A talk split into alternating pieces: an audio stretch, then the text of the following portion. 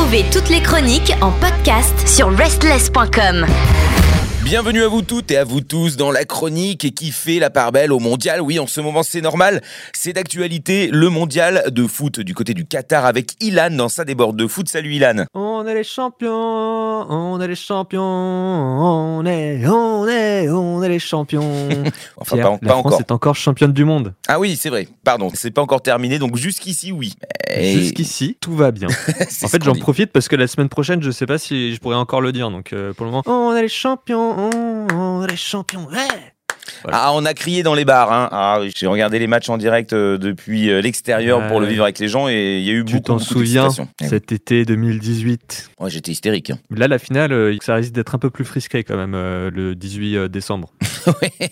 oh, ça n'empêchera pas les gens d'être fous furieux si jamais ils sont euh, vainqueurs, bien évidemment. Mais ouais, on- mais peut-être un petit ton en moins quand même. Que moi, je me rappelle de la folie que c'était euh, en, en 2018. Je sais pas si on va faire la fête euh, comme ça, dehors, embrasser des inconnus, etc. Si. Tu sais, il n'y a pas de limite. Quand la folie prend, il y a tout qui passe. Bon, en attendant, hors mondial, il y a des petits problèmes euh, du côté de Turin. Donc, il y a 16 dirigeants de la Juventus qui sont dans le collimateur de la justice avec une enquête ouverte par le parquet. Et suite à ça, euh, c'était il y a quelques jours, toute la direction de la Juventus a démissionné. Ah oui, mais il s'est passé quoi? C'est quoi l'accusation? Ah bah alors en fait le problème c'est qu'il y aurait euh, 155 millions d'euros de plus-value fictive entre autres. Il y a des petits problèmes dans les comptes. Euh, Il manque euh, quelques petits euros par-ci par-là. Alors non, j'allais dire un truc. C'est méchant. Est-ce que tout le monde ne le fait pas? J'allais pas dire ça, j'allais dire est-ce qu'on ne se doutait pas euh, qu'à Turin ça pouvait exister? Bon, c'est méchant. Ah tu dis ça parce que c'est les Italiens? Bah oui, je suis né en Hmm. 80, moi je suis resté sur des vieux schémas. Ouais, bah en fait le problème c'est que une des possibles sanctions euh, que le, le parquet de Turin pourrait être amené à prendre, ce serait euh, éventuellement une relégation administrative de, de la Juventus. Mhm. Euh, c'est quelque chose qui leur était déjà arrivé euh, il y a plus d'une dizaine d'années. À l'époque, euh, c'était Didier Deschamps, l'entraîneur de la Juventus de Turin, et l'équipe s'était retrouvée en Série B, la deuxième division italienne. Mhm. Et à l'époque, euh, les joueurs euh, principaux avaient euh, formé un pacte et avaient décidé de rester euh, dans l'équipe euh, malgré la relégation administrative. Et donc, euh, tu avais des Del Piero, des Trezeguet euh, qui jouaient en seconde division et ils sont très rapidement remontés puisqu'au bout d'un an, ils étaient champions de Série B et ils sont revenus en première division. Et je crois que l'année d'après, ils étaient à nouveau champions euh, d'Italie. Ce qui paraît assez logique. assez- euh. mais c'est assez rare parce que d'habitude, quand une équipe est reléguée, bah, les meilleurs joueurs partent parce qu'ils n'ont pas envie de jouer euh, à un niveau moindre. Oui, c'est pour l'ego, mais en vérité, s'ils aiment leur club, ils sont censés le soutenir jusqu'au bout. Et ils savent qu'ils vont remonter Oui. parce qu'ils sont bons. Oui, mais tu sais que dans les contrats, en fait, quand tu es relégué, il y a une baisse de salariale qui est inclus. J'ai bien compris qu'il y avait un problème de dessous, mais si tu aimes ton club, tu continues. Le cœur, le sport, c'est quoi? C'est l'amour, c'est la passion, c'est pas les sous. Eh ben, en parlant de, de cœur et de sport, on a Gerson, l'attaquant euh, de Marseille, qui avait dit au revoir à tous ses coéquipiers le mois dernier. Il devait retourner au Brésil, mais finalement, euh, aucun transfert n'a été conclu, euh, si bien qu'il était attendu cette semaine à la commanderie pour la reprise de l'entraînement, sauf que le joueur ne s'est pas présenté. Et du côté de la direction de Marseille, qui est actuellement au Qatar pour suivre la Coupe du Monde, on n'a pas vraiment apprécié que le joueur ne soit pas présent au travail. Bah, c'est comme si tu séchais, euh, Les comme cours. si tu séchais les cours ou Mhm. comme si tu euh, n'allais pas au travail Mhm. alors que tu es censé y être. Donc il écopera d'une amende et la seule issue possible, ce serait qu'il trouve un club euh, rapidement. Il espère encore peut-être échouer du côté de Séville et retrouver son coach de l'année dernière, Sampaoli, qui lui entraîne désormais Séville. Voilà, c'est un petit peu la dernière chance vu que Marseille en demande beaucoup d'argent, à peu près 20 millions d'euros, et que du côté brésilien, c'est une très grosse somme que peu de clubs en Brasileiro est capable de mettre. Mhm. Donc on va voir si Séville, eux, sont capables de mettre euh, 20 millions euh, d'euros sur euh, un attaquant euh, en méforme. D'accord, bon, c'est une affaire à suivre. Ouais. Bon, maintenant on revient à cette Coupe du Monde, cette Coupe du Monde qui nous passionne, euh, etc. Et malgré sa victoire hier, le Mexique est éliminé de cette Coupe du Monde et euh, l'entraîneur euh, Tata Martino, c'est son Mhm. nom, euh, a été démis de ses fonctions. Euh, il a expliqué en conférence de presse euh, Mon contrat a expiré lorsque l'arbitre a sifflé la fin de la rencontre. Donc euh, il savait déjà euh, que le coup près de tomber et donc euh, Mhm. voilà. Bon. C'est un peu triste. Mais le Mexique qui a tout donné, il menait 2-0 et en fait ils étaient à égalité avec la Pologne à ce moment-là et le seul facteur décisif c'était le nombre de cartons jaunes qu'avaient pris euh, ces deux équipes parce qu'ils jouaient à distance. Euh, la Pologne jouait contre l'Argentine et le Mexique jouait de son côté, tu vois. Hmm. Et comme ils étaient à égalité parfaite en nombre de points, en nombre d'écarts de buts, Ouais. dans leur confrontation directe, c'était le, le fair play. Et donc le fair play, c'est le nombre de cartons jaunes que ton équipe a prise. D'accord. Euh, et là, le Mexique était donné perdant. Quand ils étaient à 2-0, ils ont passé leur temps à attaquer, attaquer, attaquer pour essayer d'en mettre un troisième. Euh, D'ailleurs, ils en ont mis un qui a été refusé. Ah. Et en fin de compte, euh, c'est pas passé. Et ils se sont pris euh, à la toute fin par l'Arabie Saoudite un dernier but qui les a condamnés. Donc euh, 2-1 victoire du Mexique. Mais le Mexique est éliminé. C'est aussi ça le mondial. Ils se seront battus, ils partent de- la tête haute. Ils partent la tête haute, euh, mais sans la tête du coach euh, à qui on lui a coupé. Euh, Il y aura là un dernier match de poule entre l'Uruguay et le Ghana. Et Mhm. donc, euh, c'est un match qui avait déjà eu lieu à la Coupe du Monde 2010. Et euh, pour les aficionados du foot, vous vous souvenez peut-être que Suarez, l'attaquant de l'Uruguay, avait arrêté un but du Ghana sur la ligne de but et avec la main. C'est-à-dire que c'était en toute fin de match et il s'est dit soit on prend un but, soit je mets une main extrêmement grossière. Ce qu'il a fait, il Mhm. s'est pris un carton rouge. Euh, le Ghana a eu un penalty et le Ghana a raté son penalty. Qui a qualifié l'Uruguay. Ça, Ah ouais. c'était en 2010. Et maintenant, on revient dessus parce qu'ils se réaffrontent à nouveau. Ouais. Et Suarez a dit euh, Je ne suis pas du tout désolé. J'ai fait ce que je devais faire. Oui. J'ai été sanctionné, j'ai pris mon carton rouge. Mais si c'était à refaire, je le referai. Ah bah voilà. Voilà. bah en même temps, c'est passé, il a raison, hein, c'est fait, c'est fait. puis- C'est pas fair play, mais c'est le jeu. Voilà, c'est comme ça, c'est pas grave. Et puis ça nous fait sourire. Ouais. Alors, je vais vous donner le programme à venir, donc euh, des huitièmes de finale. Ce sera le.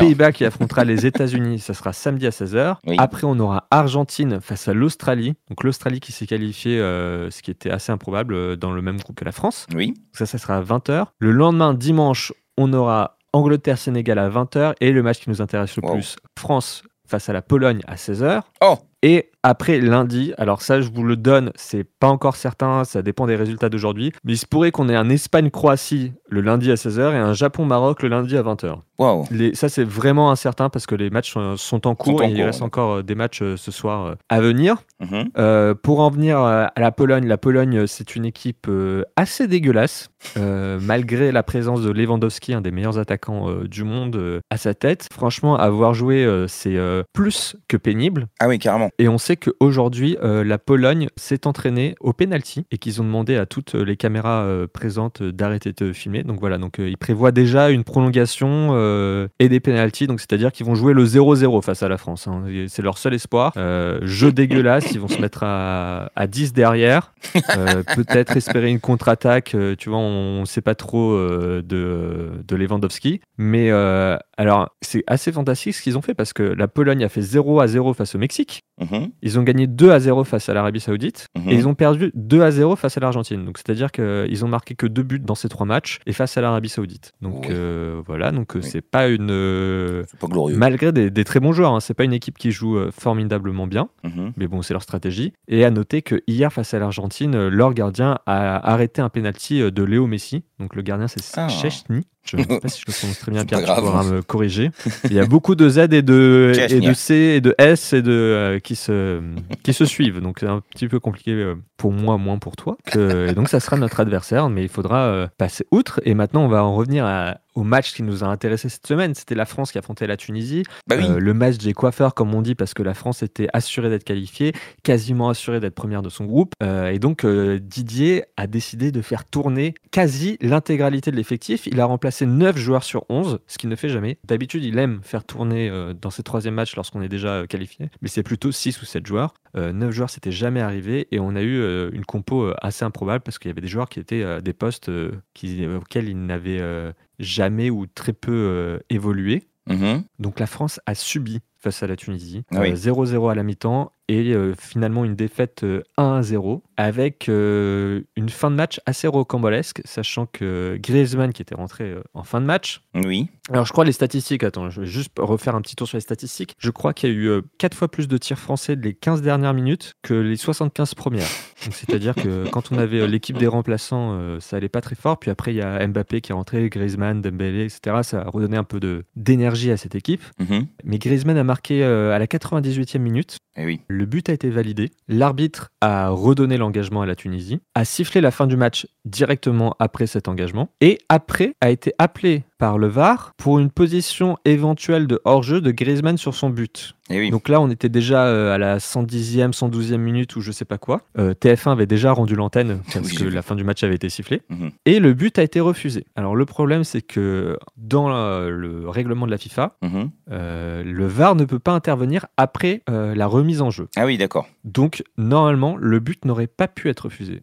Sachant que déjà, la position de hors-jeu que l'arbitre signale, elle est sujette à beaucoup d'interprétations parce que Griezmann est hors-jeu, mais il ne fait pas action de jeu à ce moment-là. Mhm. C'est Oui, un oui, oui. Tunisien qui retouche la balle et donc Griezmann n'est plus hors-jeu. Mhm. Et après, Griezmann marque. Eh. Euh, le VAR a considéré que peut-être Griezmann gênait et faisait action de jeu alors qu'il ne gêne pas du tout sur ce coup de pied arrêté. Mhm. Mais c'est surtout que donc la fédération française a déposé un recours auprès de la FIFA euh, concernant ce but parce que euh, il n'aurait pas dû être refusé. Mais c'est un peu compliqué. Moi, j'ai déjà vu des matchs, notamment en Angleterre, une dernière journée euh, il y a deux ans de championnat où la- le VAR était in- intervenu